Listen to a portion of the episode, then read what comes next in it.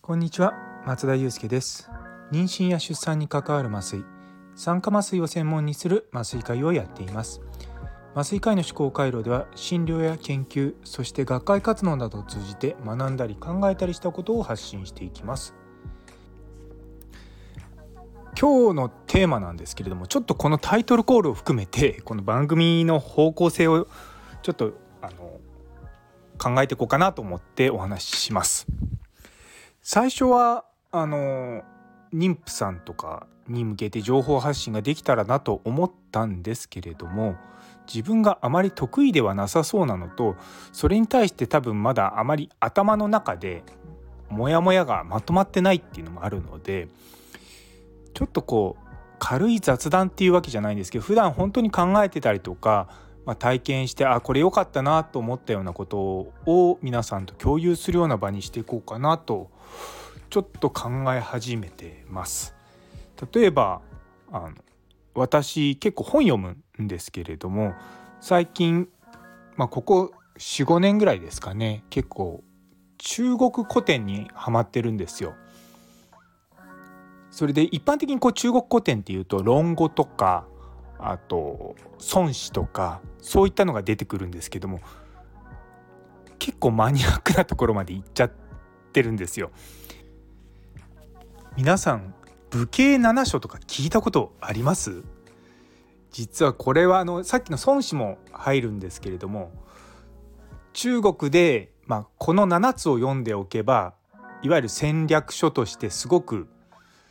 まあ、まあ基本というか、まあ、そういうふうに言われる7つの古典があるんですね。でそれとかもですね全部買って読んでたりとかするんですよ。ちなみにあのこの武家七書っていうのは孫子と呉子とあと芝法鬱量史理栄黄門体陸東三略ってこの7つなんですねで。どれもですね私全部読んでみていや面白いなって思ったんですね。でその中で特にこの陸東と三略に関して言うとかなりまあ、ね、あの作者がわからないっていうのもある反面いろんな人の手が加わっていてすごく綺麗な読み物になってるんですよ。まあまあかといってですね、まあ、その話をし始めると、まあ、止まらなくなってしまうので ちょっと今日は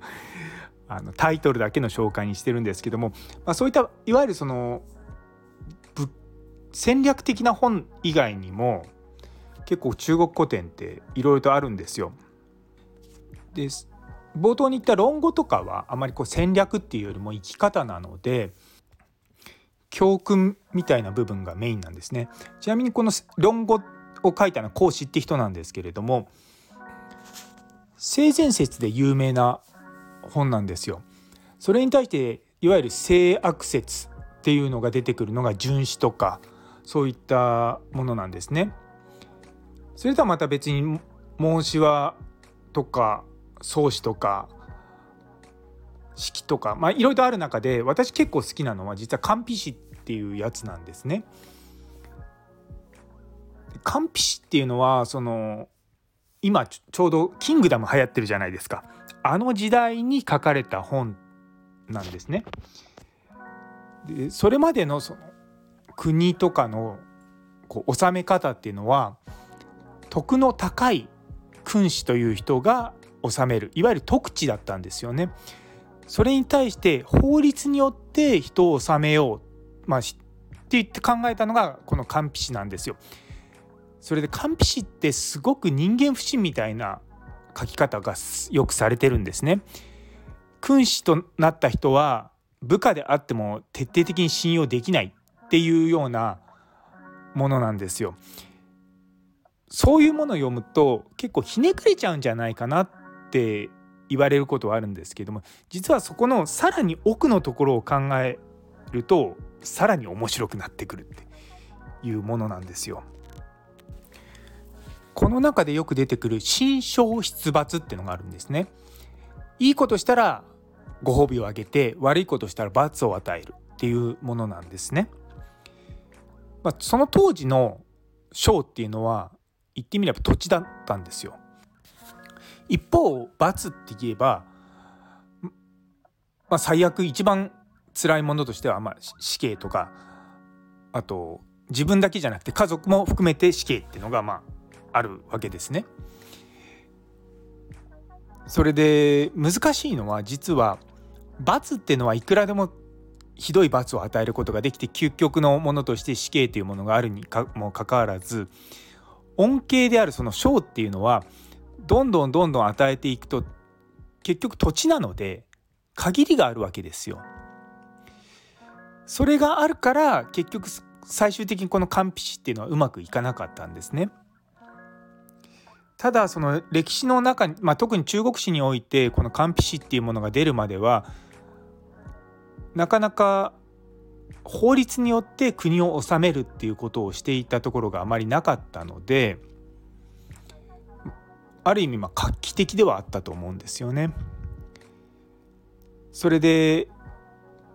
始皇帝がいわゆるその中国を統一した後の話っていうのが有名な「孔と劉邦」っていうのがあるんですけれどもそれを読むと結局その当時の人たちからすると、まあ、この官費史をベースにした秦っていう国の法律が厳しくてみんなそれに抗うようになって結局新王朝っていうのはその始皇帝の次の代でもう亡くなっちゃったんですね。ただその後結局特地国家としてその国がうまく収まったわけじゃなくてそこから特地国家の中に少しずつ法が入ってきて人民がやはり法によって治められる国っていうのが少しずつ当たり前になってきたっていう歴史があるんですよ。もちろんこう日本とは若干違うのかなと思いながらも日本もね17条の憲法があったりとかそういったこともあるので、まあ、決して違わないんじゃないかなと思うんですよね。まあ、この辺りすごく複雑という言い方変なんですけども日本は法治国家だと思っていらっしゃる方が多いような気はするんですけれどもカナダに行った時に日本って特地国家なんじゃないかなって思ったんですね。っていうのはルールはあるけれどもそのルール以上に人々の優しさというかその、まあ、徳という言い方変ですけれども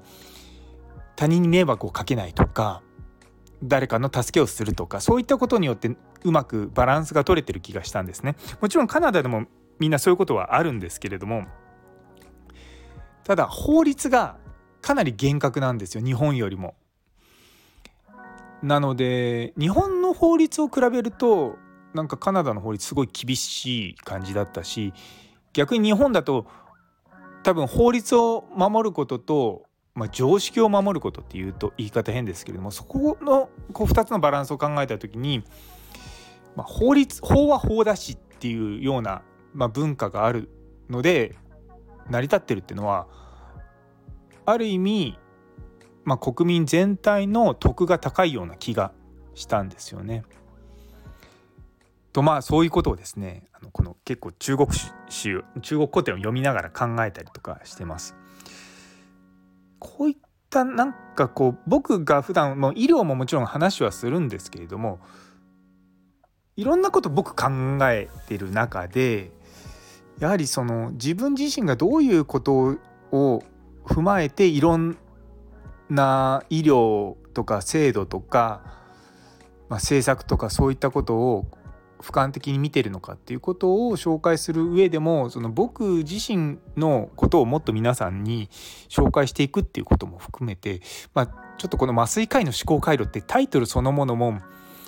ちょっと来週あたりに変えようかなと思っています。実は一つのあの学会発表で